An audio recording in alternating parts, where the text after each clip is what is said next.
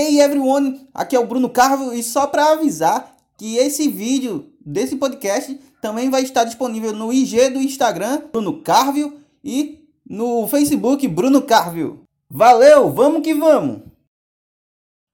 Aqui é o Bruno Carvalho e hoje a gente vai falar sobre a paixão do futebol. E a galera do Bruninho hoje está com uma parceria lá com a Ativa FM, a web rádio lá dos Coelhos. É mesmo, é? Dirigida, é, organizada pelo meu amigo Elivelto, o Voz de Metal. E para começar, a gente vai falar sobre um joguinho que teve aí, apenas 1 a 0 Aham, sei. um lado, Miller, Neuer, Lewandowski. Do outro, Mbappé, Di Maria, Navas. E a nossa estrela dourada, Neymar. Adulto Ney ou menino Ney? Essa eu deixo pra vocês aí nos comentários. O engraçado é que o Neymar só ficou só no choro. O Bayern levou o caneco pra casa. E logo o caneco do PSG e do menino Ney. Para, velho. Vocês têm que ter mais consideração. Ó, aqui, eu tô com meu caneco só. Mas também, depois de meter 8x0 no Barcelona, eu não fico contra o pessoal do Bahia, não. Isso é doido. Se os alemão ficou com o caneco do menino Ney, o que eu vou fazer? Falando daqui de Pernambuco, o Santa Cruz é o único time que não está decepcionando o torcedor. É mesmo, é?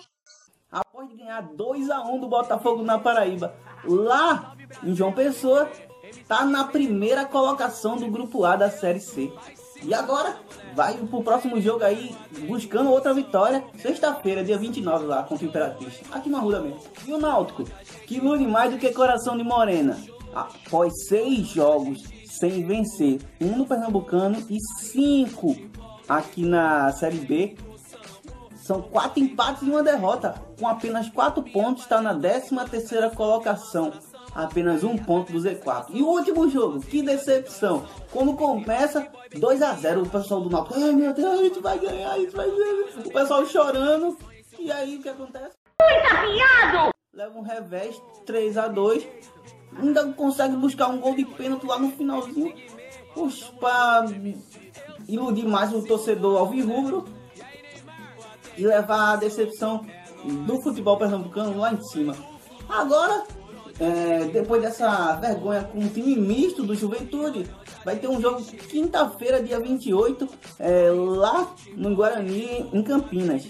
Outro que sabe decepcionar é o Sport. Ele tá na zona. E a pior zona é a zona do rebaixamento. Na 18 colocação. Eu não vou falar mais não do Sport não, tá bom? Você diz que é o maior do Nordeste, então deveria estar ganhando. E é, se tá no Z4, pra mim é time de Série B. Joga sábado aí, é, 30, né? Contra o Curitiba. Lá em Curitiba. Vocês estão. São a desonra da profissão. Representantes da rua Tarumiri fizeram o placar de 1 a 1 no tempo normal, o que levou a partida para os pênaltis, que ganhou de forma gloriosa 3 a 0 para os abelhas.